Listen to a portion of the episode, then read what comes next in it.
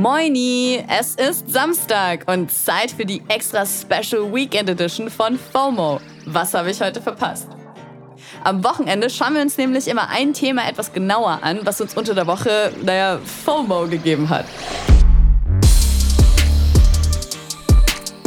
Mein Name ist immer noch Dana Serin und heute sprechen wir über Gwyneth Paltrow's Sonnencreme-Fauxpas und den Skincare-Hype auf Social Media. Habt ihr alles nicht mitbekommen oder was? Naja, dann ist ja gut, dass wir heute drüber reden und ihr keine FOMO haben müsst. So, ich hoffe, ihr habt euch alle schön das Gesicht gewaschen und eingecremt und natürlich Sonnenschutz aufgetragen. Also ehrlich gesagt wusste ich auch nicht, dass man das wirklich täglich machen soll und habe das erst gesehen, als ich an so Videos von Skincare-InfluencerInnen hängen geblieben bin. Aber I'm not alone. Bei Gwyneth Paltrow ist es nämlich auch noch nicht so richtig angekommen.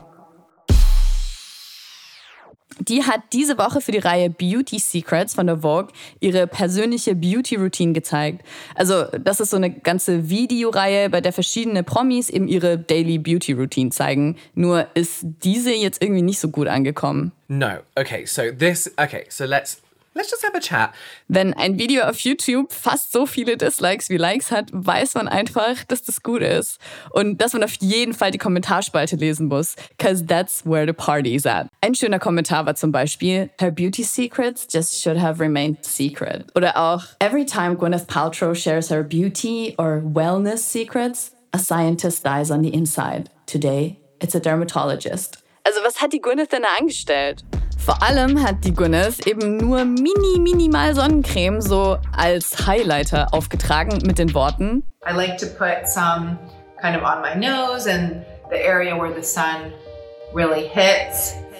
Also ich bin ja keine Expertin, ne? aber ich glaube, so selektiv sind die Sonnenstrahlen nicht, dass sie sich nur auf Nasenrücken und Wangen beschränken. Und dann meinte sie nämlich noch, dass in normalen Sonnencremes harsche Chemikalien drin sind und nicht clean wären. Ganz anders als die Sonnencreme, die sie im Video benutzt, die natürlich anders ist und teuer.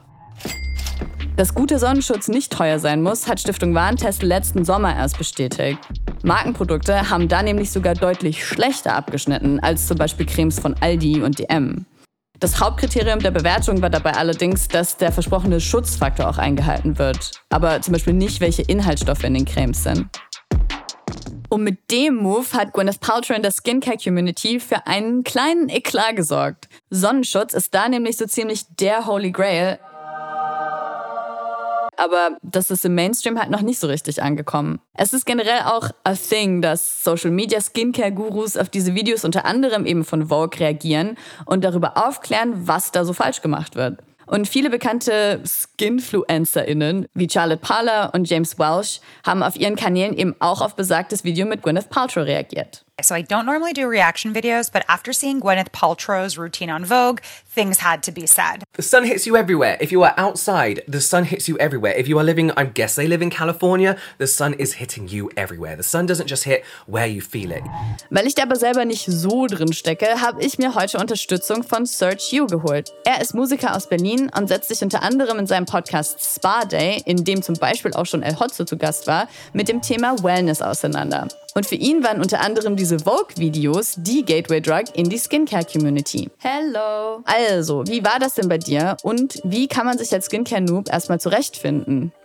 Eingestiegen bin ich in das Thema über Videos von Vogue und Harper's Bazaar auf YouTube, vor allem durch die Videoreihe Go to Bed with, wo unterschiedliche prominente Leute ihre Skincare-Routine vorm ins Bett gehen präsentieren. Und es hat mich irgendwie abgeholt. Und dann habe ich mich weiter in das Thema reingelesen. Da kann man sich richtig, richtig tief reinlesen. Und es gibt so viele unterschiedliche Meinungen. Deshalb bin ich der Meinung, muss man einfach rumprobieren, sich mehrere Meinungen einholen und dann gucken, was für die eigene Haut am besten ist. Und am besten jetzt auch nicht direkt mit zehn Steps anfangen, sondern erstmal so Waschgel, vielleicht ein Serum oder Öl und eine Feuchtigkeitscreme. Und dann kann man später gucken, braucht oder will man mehr und dann kann man zwischendurch auch wieder abspecken. So war das bei mir, bis ich so meine eigene Routine gefunden habe. Okay, also ich bin gerade auf jeden Fall eher noch in so einer Findungsphase. Es gibt aber auch wahnsinnig viele Kanäle und Tutorials. Was würdest du denn sagen, ist so der hauptsächliche Unterschied zwischen diesen typischen Beauty-Tutorials, die man findet, und wirklich Skincare? Der Entstehungsprozess, also dass Produkte vegan sind und ohne Tierversuche hergestellt. Und natürlich die Inhaltsstoffe. Also es gibt Inhaltsstoffe, die in der Skincare-Community gar nicht gerne gesehen werden. Duftstoffe zum Beispiel nicht gerne gesehen. Alles klar. Also da wird sich auch auf dermatologischer und wissenschaftlicher Ebene mit Produkten auseinandergesetzt und zum Beispiel auch vermeintlich natürliche oder als öko vermarktete Produkte debunked. Man merkt auf jeden Fall, dass hinter all diesen Channels und diesem Thema mittlerweile eine riesige Online-Community steckt. Aber ist das jetzt gerade irgendwie ein Lockdown-Hype? Wir haben mal auf den FollowerInnenwachstum von großen Skincare-Accounts geguckt und zum Beispiel der Biologiestudent Leon, aka X Skincare, hatte Anfang 2019 noch einen eher wenig beachteten Kanal mit knapp 3000 FollowerInnen. Mittlerweile sind es über eine halbe Million. Er läuft zum Beispiel eben durch Drogerien und erklärt bei beliebten Produkten, ob die wirklich gut sind oder nicht.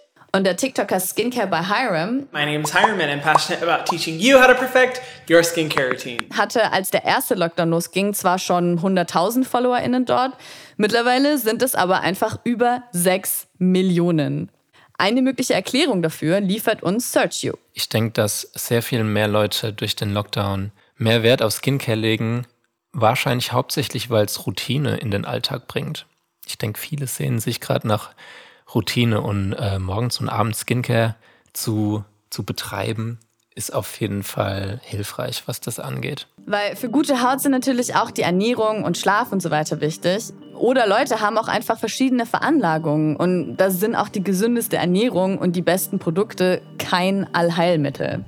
Aber so als Selbstständige im Homeoffice muss ich schon sagen, dass so kleine Rituale wie eine Skincare-Routine schon helfen können, das Gefühl von ein bisschen Kontrolle übers Leben zu vermitteln. Mich würde auch noch interessieren, Skincare ist ja schon ein typisch weiblich konnotiertes Thema. Merkst du denn da gerade einen Wandel? Ich finde, man bemerkt schon, dass da ein Wandel gibt, aber da ist natürlich immer noch viel Luft nach oben. Und ich checke auch wirklich nicht, warum so viele Männer noch davor Angst haben. Es ist doch geil, gute Haut zu haben. Das ist 2021 so. Alle dürfen gute Haut haben. Man muss nicht, auch wenn man Mann ist, dann muss man keine raue, trockene Haut haben. So macht Skincare, so egal wer ihr seid. Word. Okay, und magst du uns zum Schluss noch deinen persönlichen Skincare-Geheimtipp mitgeben? Regelmäßig, wenn nicht gar täglich, den Bettbezug wechseln, also den, den Kissenbezug. Weil das wird oft unterschätzt, dass sich da viele Bakterien ansammeln können. Und man liegt da jeden Tag mit einem Gesicht drauf. Oft wälzt man sich ja auch nachts auf dem Kissen. Oder man legt jede Nacht ein neues Handtuch, frisches Handtuch aufs Kissen. Das empfehle ich sehr.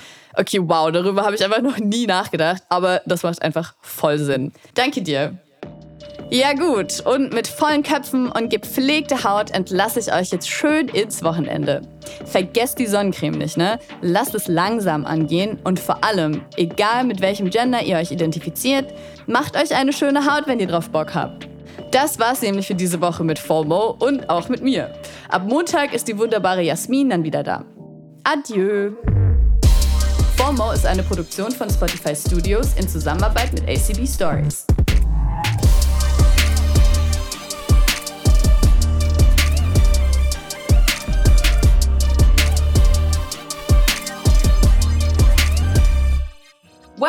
This was a pleasure. Thank you for coming into my bathroom. It has been so much fun to be here with you guys today, and um, I hope you enjoyed it.